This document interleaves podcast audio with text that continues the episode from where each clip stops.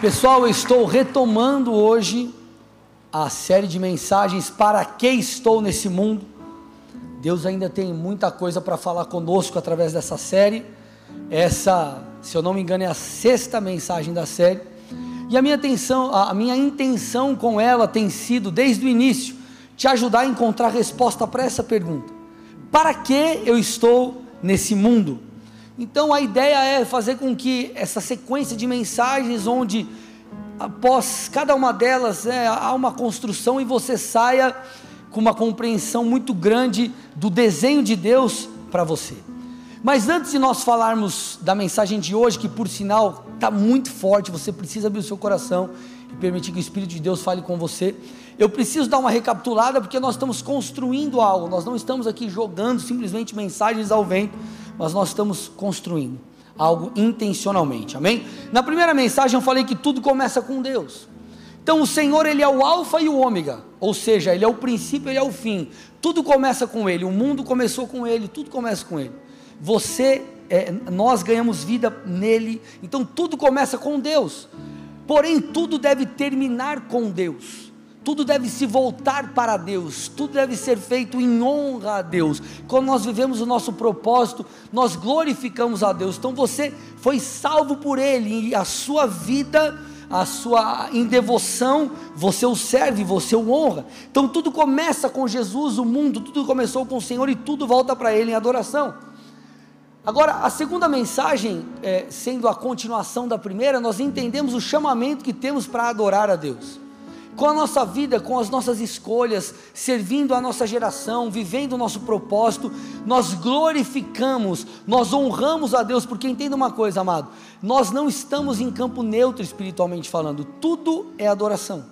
Ou você adora a Deus ou você adora Satanás, não tem, não, não tem meio termo. E com as nossas escolhas nós honramos a Jesus ou o desonramos.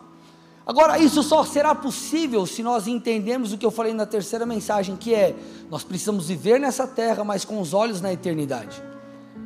Como eu disse à tarde, todo mundo aqui tem boleto para pagar, todo mundo tem a sua correria no bom sentido, todo mundo tem as suas coisas para fazer. Porém, meus amados, nós não podemos viver apenas construindo coisas nesse mundo ou para esse mundo. Nós precisamos viver nessa terra com os olhos na eternidade. E quando nós fazemos isso? Quando nós servimos a Deus quando nós vivemos por um propósito, quando nós nos relacionamos com Deus, nós então juntamos tesouros no céu e não apenas tesouros aqui na terra.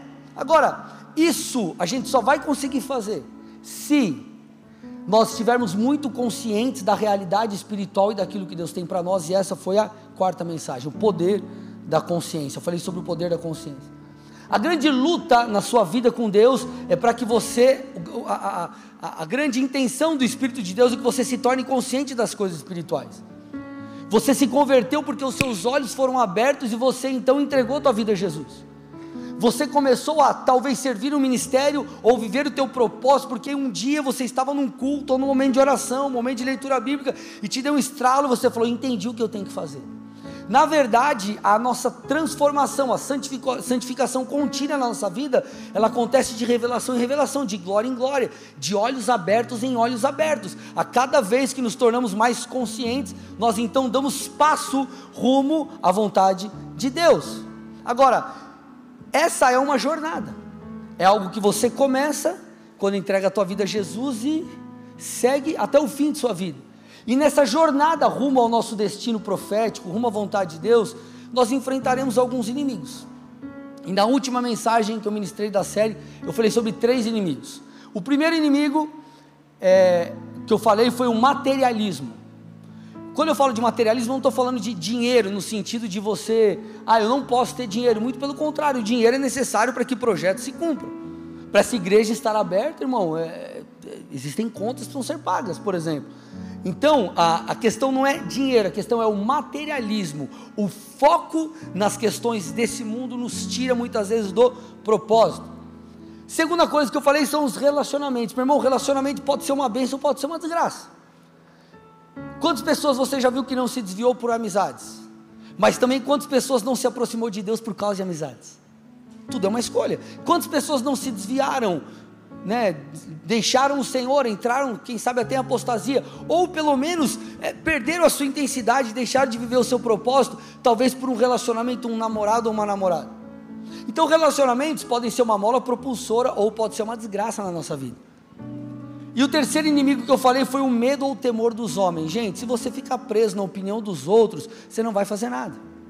Entenda, você precisa se submeter à vontade de Deus, à orientação bíblica, à, à, sua liderança, mas quando você está tudo de acordo e você entende que é o momento talvez de você dar um passo, você fica travado, travado, fica preso por medo dos outros, medo dos homens, medo do que vão achar, meu irmão, você nunca vai sair do lugar. Esses foram os três inimigos. Se você perdeu alguma das mensagens e quer escutar, é só você dar um pulinho lá no Spotify, SoundCloud, Deezer, André Silva ou entra ou acessa meu Instagram, aproveita, me segue lá, o André Silva. Lá tem os links, YouTube, você pode acompanhar as mensagens. Hoje eu quero falar de mais um inimigo, e esse inimigo, querido, é um inimigo terrível, que é o efeito novidade. Repete comigo, efeito novidade. Olha para alguém perto de você e fala: você precisa tomar cuidado com o efeito novidade. Aperta o cinto, se prepara, porque Deus vai falar com você nessa noite, aleluia, amém, amados? Glória a Deus. Vamos lá, o que é o efeito novidade? Você já percebeu? Tenta lembrar, voltar atrás quando você se converteu. Quando você se converteu, você, é, cara, você queimava por Jesus, estava queimando por Jesus. Cara, você queria vir no culto, você vinha no culto quinta, culto domingo à tarde, culto domingo à noite. Pastor, mas não tem culto sábado? Ô irmão, não vai ter essa semana. Pode abrir um para mim? Cara tá fominha. O cara vai na célula na terça, que é a célula dele. Fala, não, mas tem a célula na sexta, eu vou também. Lá eu vou visitar. E o cara quer tudo, o cara lê a Bíblia, o, cara, o livro que o pastor indica, o cara compra, e não só compra, ele lê, e o cara tá lá na pegada, firmado, firmado no Senhor, uau, beleza, tal, só que daqui a pouco chega o momento da caminhada, que a intensidade do cara, ó, Parece que aquela que era um, algo que brilhava, brilhava os olhos. Estar com o Senhor brilhava, brilhava os olhos, buscar o Senhor. Cara, era algo maravilhoso e daqui a pouco perde o efeito, perde o brilho. E muitas pessoas, isso acontece não apenas é, é na sua relação com Deus, sua vida devocional, sua vida de intimidade, ah, mas também em relação ao seu propósito. Então as pessoas elas chegam, elas começam a, a, elas são transformadas pelo Senhor, elas começam a congregar e algo começa a acontecer muito legal, ela começa a se entender, puxa, quem sou eu em Deus? O que Deus espera de mim? O cara entra em ministério, o cara começa, uau, tudo legal, tudo na bênção, intensidade e daqui a pouco também, ó, aquilo que era uma bênção, aquilo que era motivo de alegria, deixou de ser novidade, então tudo perde o sentido. E aí, gente, pessoas começam a ter atitudes equivocadas como: puxa, será que o problema não é o fulano, não é o beltrano, não é o cicrano? Será que o problema não é a igreja? Será que o problema não é isso, não é aquilo? Ao invés de olhar para si, talvez fazer como a Bíblia diz: Ei, onde eu caí? Onde eu caí para que eu me arrependa e eu volte ao primeiro amor? E aí, meus amados, as pessoas elas começam a dar passos que não deveriam. Por exemplo, posso falar algo aqui? Eu falei de tarde, posso falar aqui?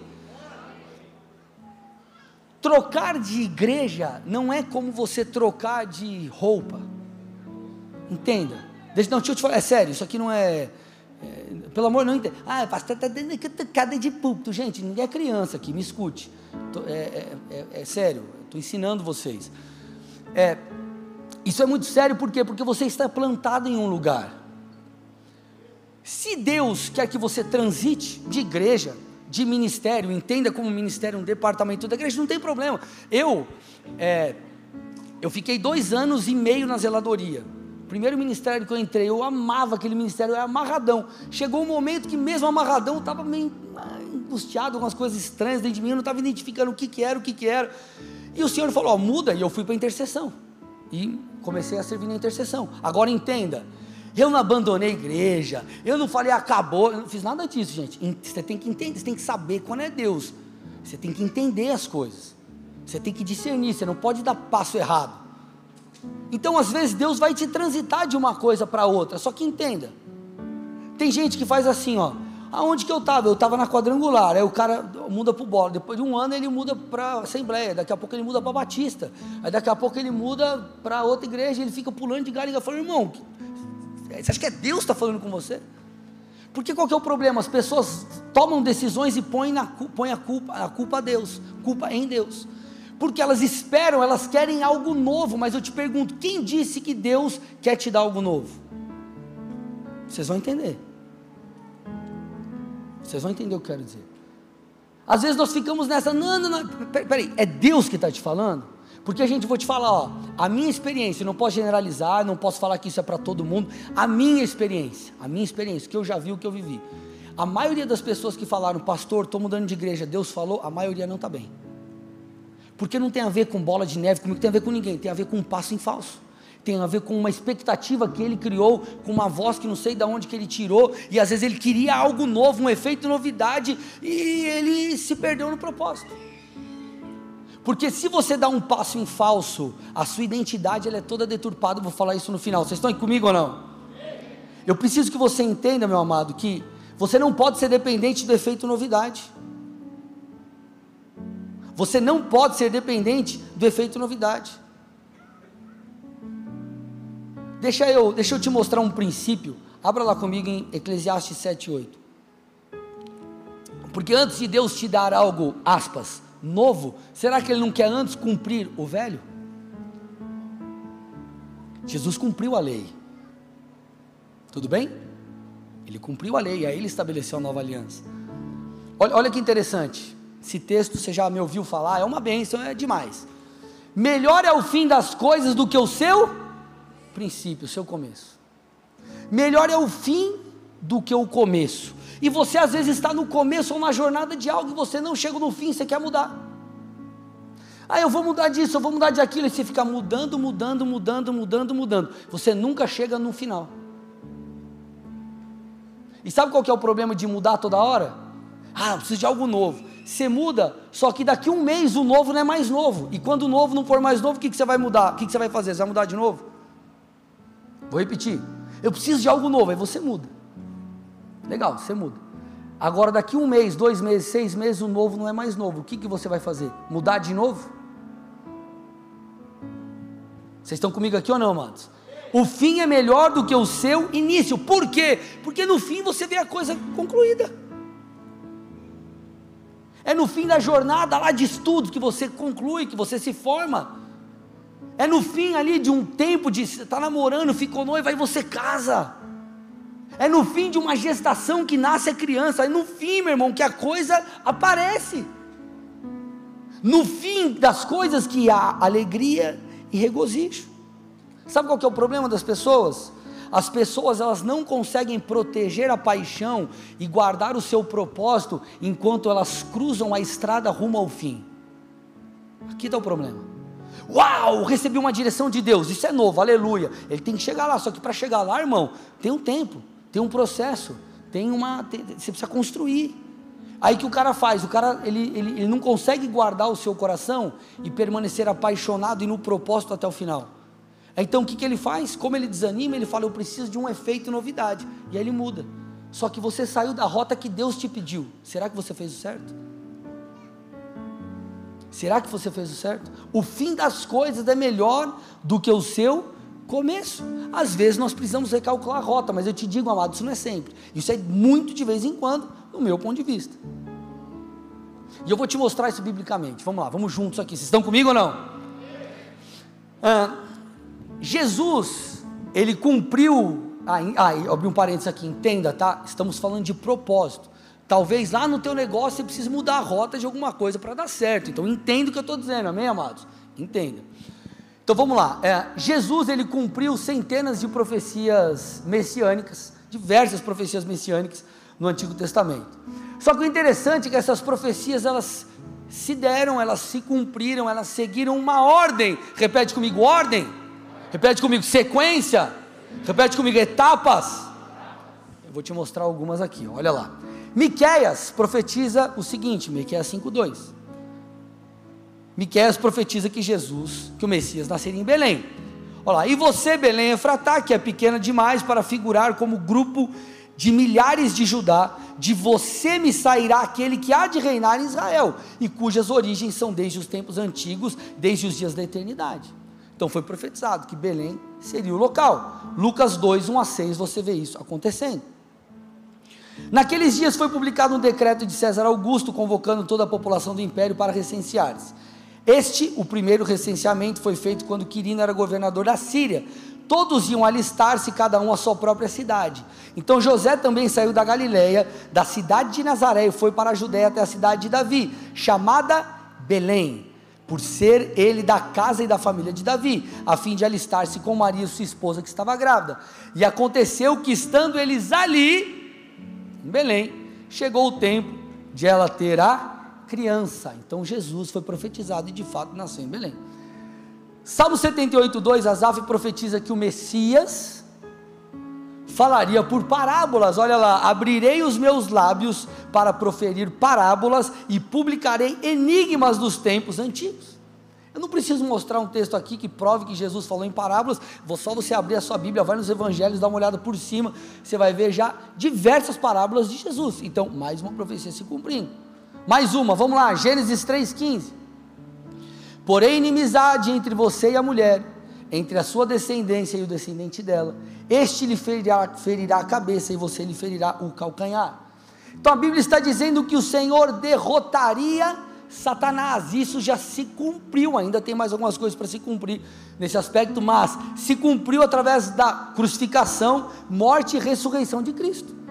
1 João 3,8: Para isso se manifestou o Filho de Deus, para destruir as obras do diabo.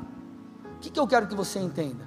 Até que Jesus derrotasse Satanás, até que Jesus fosse crucificado, vivesse em pecado, fosse crucificado, morresse, ressuscitasse, né, ressuscitasse, e estivesse ali assentado à direita do Pai, e tendo a ele subordinado principados, potestades, anjos, todos os poderes, Jesus, Jesus precisou concluir outras etapas. E antes de Jesus se tornar o Senhor dos Senhores, no que diz respeito a, ao cumprimento ali da sua obra, no aspecto dele ter né, morrido na cruz, ressuscitado, enfim, vindo como homem, abriu mão de sua glória, enfim, o que aconteceu? Ele precisou passar por cada etapa. Imagine se Jesus, em um determinado momento, antes de iniciar o seu ministério, falasse: Ah, quer saber? Está demorando muito, muito tempo. Eu acho que eu preciso de algo novo. Ah, eu vou mudar aqui. Ô oh, pai, muda o propósito aí, muda de ideia. Eu quero quero mais morrer, eu quero agora, vai demorar para se cumprir isso, é muito sofrimento, ah, deixa que eu quero aqui ser só um profeta, quero só um profeta e está tudo certo, é isso aí. Ah, eu perdi a vibe, pai. Querido, entenda, você não precisa de uma vibe nova, você precisa viver por propósito. Tudo bem? Entenda, nós vemos numa geração que é muito, ah não, mas Deus falou, é, Deus falou, então vou botar prova se Deus falou, vamos fazer isso, isso, isso. É uma vibe, ah, é a vibe nova. Você não precisa de vibe nova, irmão. Você precisa caminhar por propósito. Quem vive por propósito não precisa de emoção, não precisa de sentimento, não precisa de vibe. Você está construindo algo. E essa sua busca por vibe nova, como eu disse, o que, que vai acontecer? O novo vai deixar de ser novo e, meu irmão, você vai se lascar porque você vai tá, não vai estar tá mais com o sentimento de algo novo e você vai estar tá fora do propósito de Deus. 75 anos de idade, Abraão recebe a promessa de Deus que seria pai. Essa promessa foi se cumprir 25 anos depois. Isaac, o filho da promessa, nasceu 25 anos depois. Jesus demorou 30 anos para começar o seu ministério. Você não vê Jesus pedindo algo novo para o Pai, você não vê Jesus trocando de propósito. Abraão, Abraão, ele pode ter tido os teus problemas ali, e veio Ismael e deu toda aquela confusão, porém ele não sucumbiu diante do seu propósito. Olha para a vida de Davi, muito tempo esperando. Olha para a vida de Moisés. Essas pessoas, elas, entenda uma coisa, Moisés, se ele tivesse mudado o seu projeto, Tipo assim, projeto dele entre aspas, é porque o projeto era de Deus. Ah, Deus, eu não quero mais ser o libertador de Israel. Ele não seria conhecido como libertador de Israel. Porque ele não teria sido. E tem gente que é assim, Deus tem um projeto para você, você fica mudando de roda, cada hora você quer uma coisa, não, eu vou mudar de, eu vou mudar disso, eu vou mudar de célula, vou mudar de igreja, vou mudar disso, vou mudar de aquilo. Mas por quê? Vocês estão comigo ou não, amados? Eu vim aqui nessa noite para te dizer que você talvez não precise de um novo propósito, você precisa de um renovo em seu propósito. Escute, isso é muito sério. Você não precisa de um novo propósito, você precisa de um renovo em seu propósito. Eu vim aqui para te alertar, porque senão você vai sair daqui, em, você vai ser enganado por Satanás. Olha o que diz Romanos 15, 13. E o Deus da esperança encha vocês de toda alegria e paz na fé que vocês têm para que sejam ricos de esperança no poder do Espírito Santo. Você precisa, meu irmão, nessa noite de um encontro com Deus da esperança. Porque se você, entenda uma coisa, se a tua fé está baseada em efeito novidade, se a tua fé está baseada em novidades, você não caminha por fé. Vou repetir e vou te explicar. Se a tua suposta fé depende de um efeito novidade, não é fé. Porque tudo que é novo você fica animado. Oh, é novo? Ah, que legal, ah, top, legal, vamos dar um gás, top. Agora, e quando deixa de ser novo, você murcha. A fé, ela não depende de efeito novidade, a fé, ela é uma decisão. Eu escolho crer, eu escolho seguir a Jesus, eu escolho servir a Jesus, eu escolho fazer, eu escolho ser transformado, eu escolho me posicionar, eu escolho, eu escolho, eu escolho, eu escolho, e eu decido. Se não, não é fé, que fé é essa? Abraão ele creu contra a esperança, a Bíblia diz. Cara, o cara tinha 75 anos. Quando ele, tanto é que Sara quando recebe a promessa, ela ri. é você, mãe. Por quê? Porque, irmão, eu não estou falando de 30 anos, de 75 anos, 100 anos foi teu o filho. Você precisa entender que você está em uma construção. Você precisa entender que caminhar por propósito fala sobre isso. Marcos 4, 26 a 29. Jesus disse ainda: O reino de Deus é como um homem que lança semente na terra. Ele dorme e acorda de noite e de dia, e a semente germina e cresce, sem que ela saiba como. A terra por si mesma frutifica, primeiro aparece a planta, depois a espiga e por fim o grão cheio na espiga. E quando o fruto já está maduro, logo manda cortar a foice porque chegou a colheita. O que, que você percebe aqui? Um processo até que a colheita chegue. Então ele diz: primeira planta, depois a espiga, o grão cheio na espiga, e quando está maduro é ordenado cortar ali, colher. Então existe um processo, existe uma jornada, o fim é melhor que o começo. Mas para você chegar nesse momento de alegria e celebração, você tem que caminhar, você tem que chegar até lá, você tem que perseverar. Sabe qual que é o grande problema? Sabe o que, que as pessoas vivem em busca de efeito, novidade? porque elas não estão dispostas a passar pelo período de desenvolvimento da coisa. Então elas precisam de um novo ânimo, ao invés de elas recorrerem a Deus, elas recorrem a subterfúgios e a coisas que são enganosas. Porque isso está te tirando do propósito, isso está te tirando da rota, isso está te tirando daquilo que Deus te pediu para fazer. Preste atenção, quando Deus, Deus rejeita Saul e fala para Samuel: Samuel, vai na casa de Jessé, você vai ungir o próximo rei de Israel. Samuel chega lá e olha para Eliabe e fala: Esse cara tem cara de rei. Só que aí o Senhor fala: Não, não, não, não, eu não vejo como os homens veem. Vocês veem a aparência, eu vejo o coração. E aí o que, que ele faz? Aí Samuel entendeu a parada e fala assim: Ô Jessé, não tem mais nenhum filho teu aí? Ah, tem Davi, Davi está lá, o pastor de ovelhas. Talvez você diga assim: puxa, mas pastor, minha hora nunca vai chegar. Ai, parece que eu nunca vou ter oportunidade, meu irmão. Entenda uma coisa: quando Deus te escolhe, Ele te tira de trás das malhadas. Ele faz como ele fez com Davi: ele pinça e fala: hum. Não tem mais um? Ah, tem. Agora eu te pergunto: e se Davi não estivesse naquela hora no lugar que ele deveria estar? Se Davi tivesse falado, ah, cansei agora de cuidar, de cuidar aqui, eu cansei de cuidar desses bichos, eu vou inventar outra coisa aqui o que meu pai me ordenou, entenda como seu pai, né, Deus, ah, eu vou parar de fazer. Quando fosse buscar Davi, Davi não estaria onde ele deveria estar, e ele não receberia a sua promoção. E tem um monte de gente que vive assim.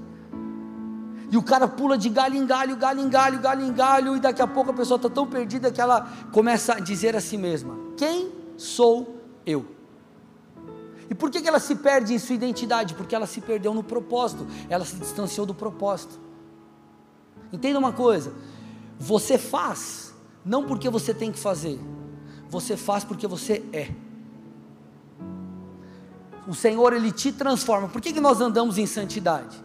Não é porque eu li na Bíblia, a Bíblia me proíbe algumas coisas, não, mas porque eu fui santificado por Jesus, eu entendo quem eu sou, eu sou uma nova criatura, e Deus me fez alguém que precisa honrá-lo, então, porque eu sou, eu faço. E quando você se perde no seu propósito, você se perde nesse ser, e você então começa a, a dar bug na tua cabeça, e você fica perdido. Vocês estão comigo aqui ou não, meus amados? Então não fique em busca de algo novo Busque o teu propósito, viva por propósito. Porque uma hora o novo não vai ser mais novo. E se você errou nessa troca, meu irmão, você vai se dar mal. Puxa, pastor, mas chegar no fim não é fácil. Não é fácil, confesso.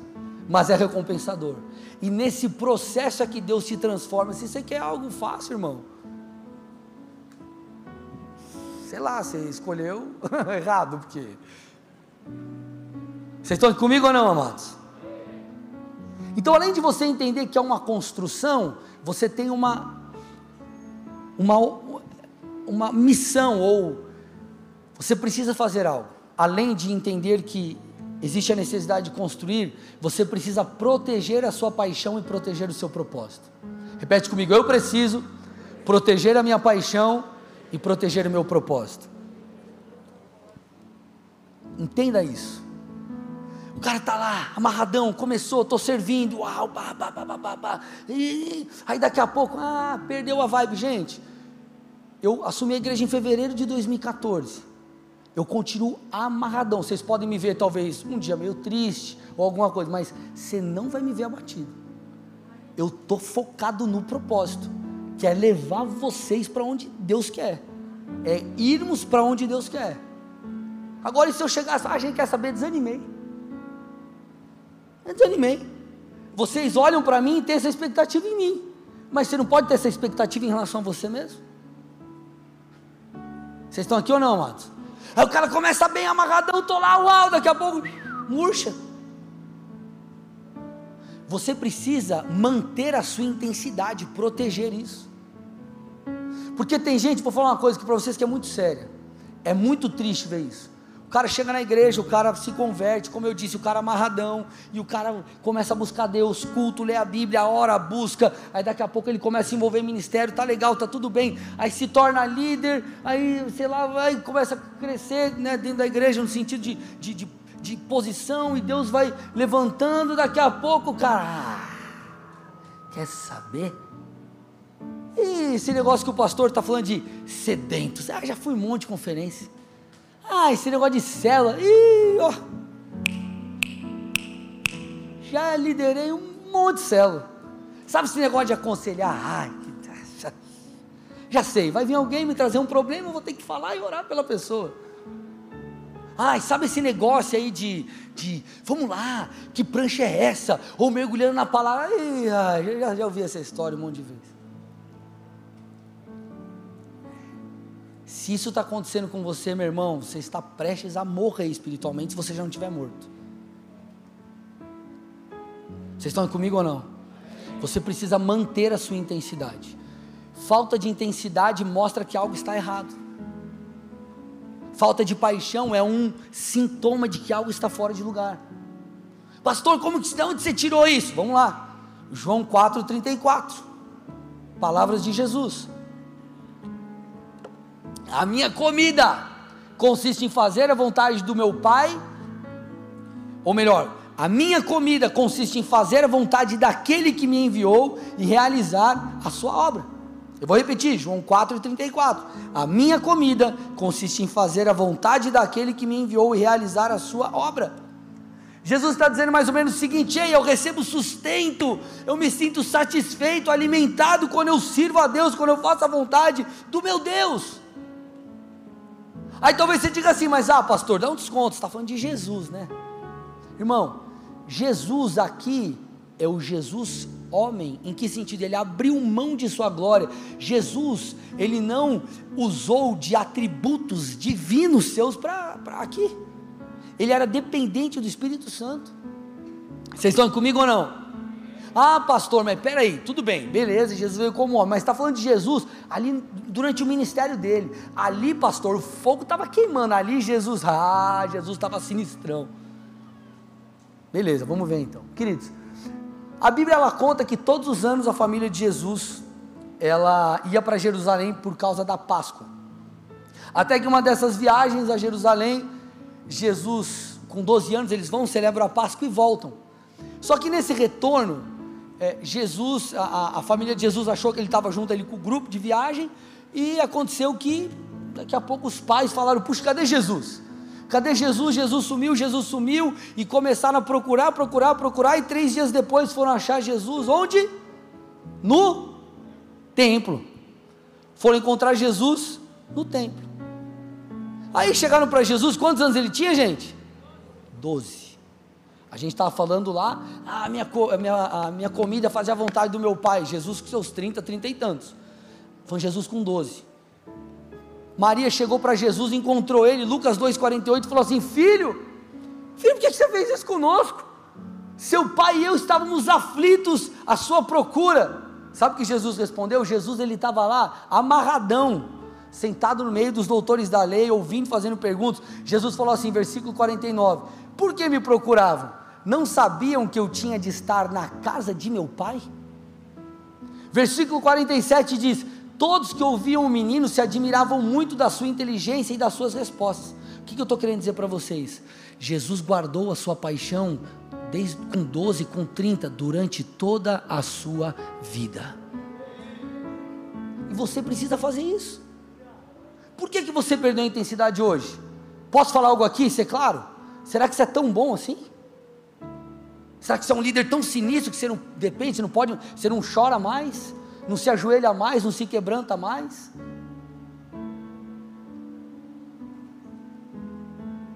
Jesus protegeu, protegeu o seu propósito e a sua paixão.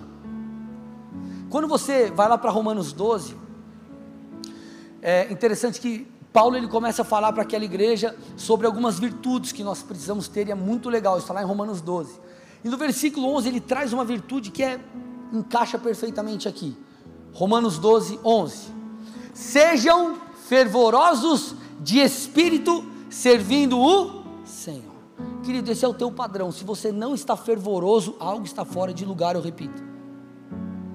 Por isso que talvez você chegou aqui hoje, eu falei isso à tarde, vou repetir. Talvez você chegou aqui hoje, ô oh, legal, o pastor voltou aí, estava de férias, vai vir com uma série nova. Não, cá mesmo.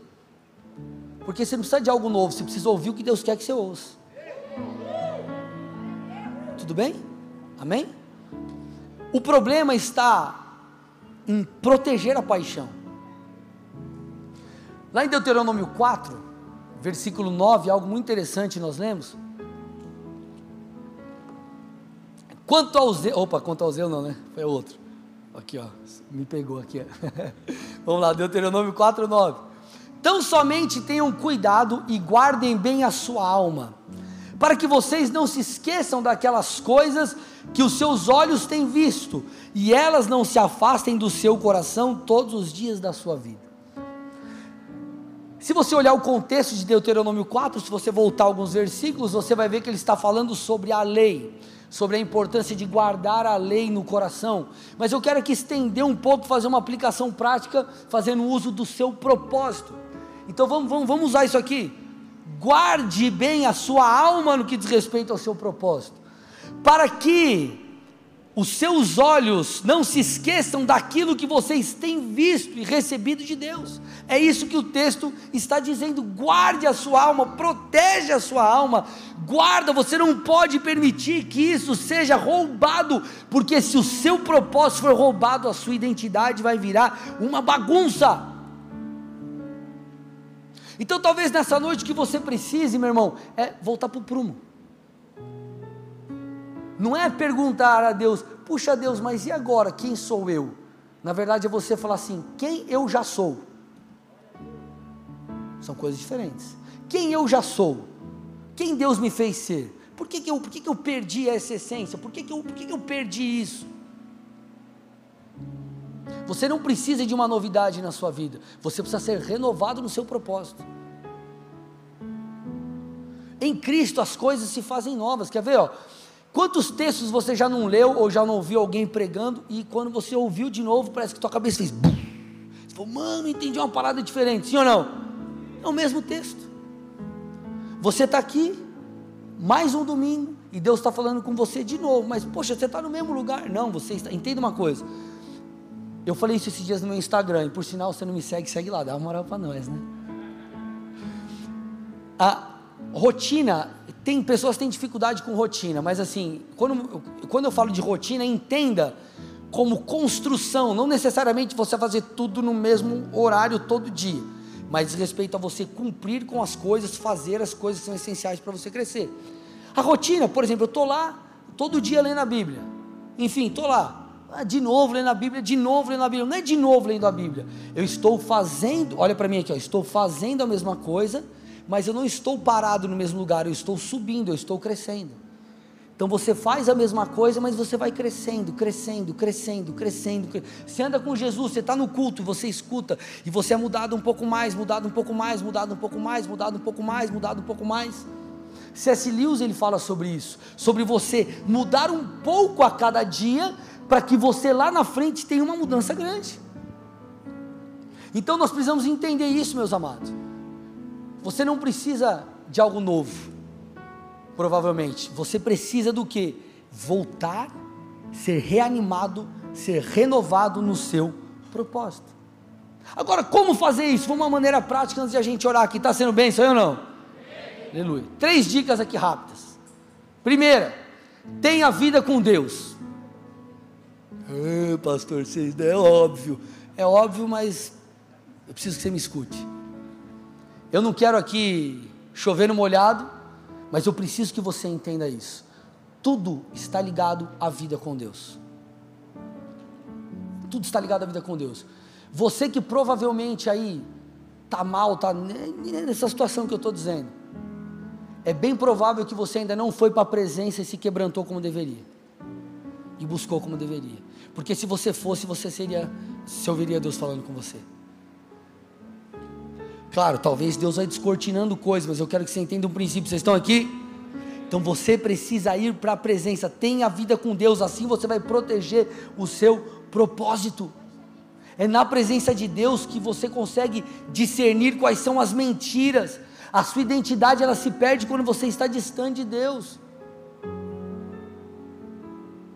Quanto mais distante você está de Deus, menos sentido faz aquilo que Deus tem para você. Você percebeu?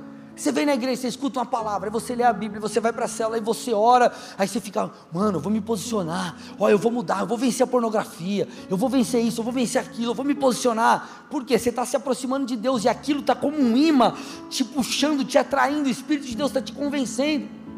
Agora, quando você está distante de Deus, o que, que acontece? Automaticamente você se distancia daquilo que vem pela proximidade com Deus.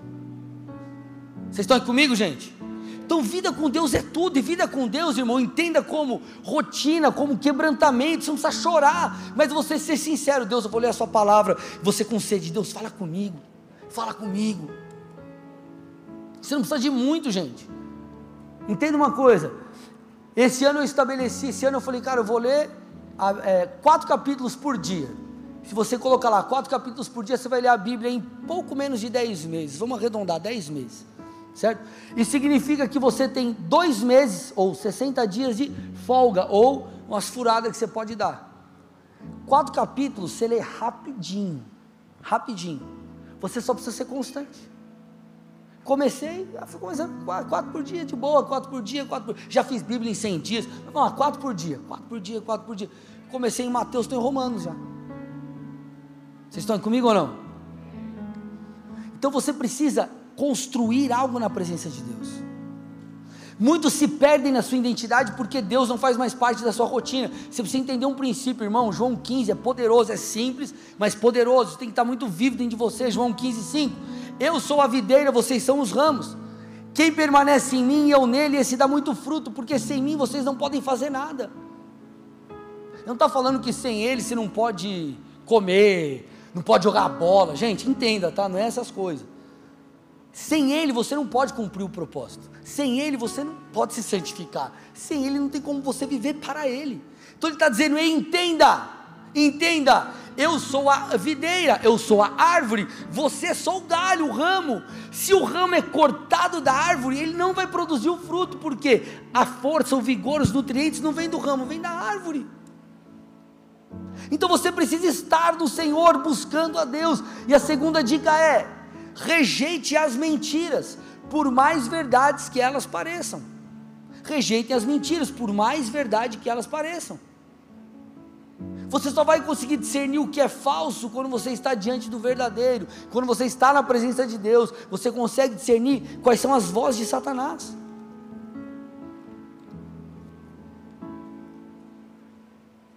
Você precisa rejeitar as mentiras, você não pode aceitar as mentiras. Entenda uma coisa, ó, você não pode impedir que é, coisas cheguem na sua mente, no seu coração, no seu interior. Quando eu falo vozes, não entenda como demônio, aquelas ideias que vêm na tua cabeça são certas, mas né, então o cara vai parecer que ah, o diabo chegou e vou. Mas aquelas certas, aquelas, ah não, não faz isso, tal. enfim, você não, muitas vezes não vai conseguir impedir isso de chegar, mas você pode escolher se você vai acreditar nelas ou não. Isso aqui não é de Deus, eu descarto, está falando besteira. Eu vou ficar com aquilo que Deus falou. Eu vou ficar com aquilo que Deus falou. Entenda, amados. Presta atenção nisso aqui, ó. Mateus 14, 30. É o relato aqui da.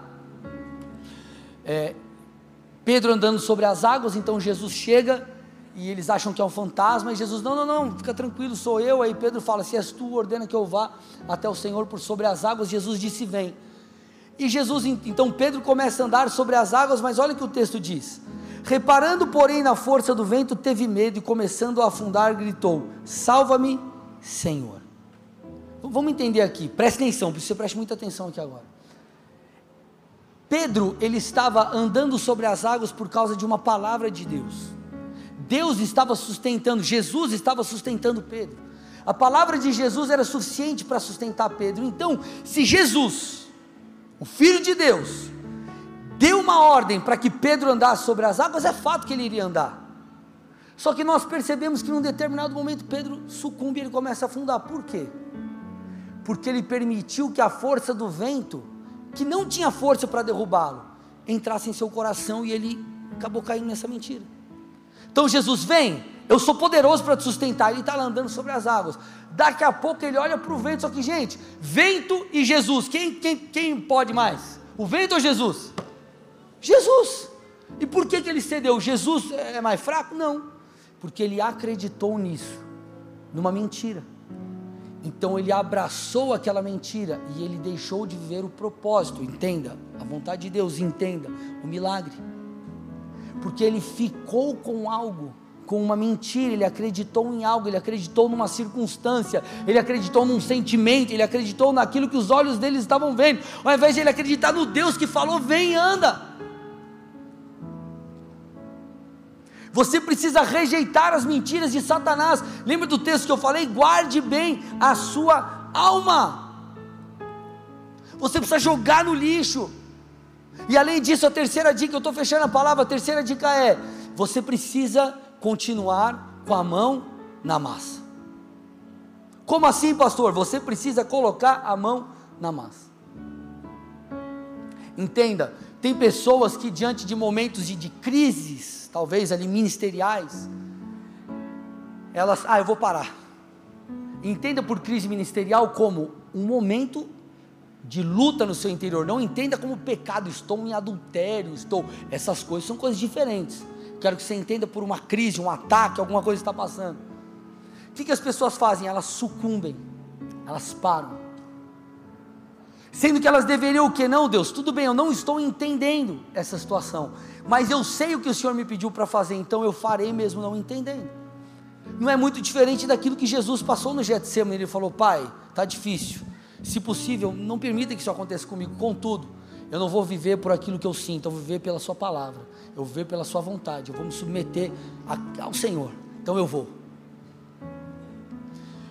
Eu já subi nesse púlpito, gente, não estando bem. Por que, que eu preciso que você entenda isso?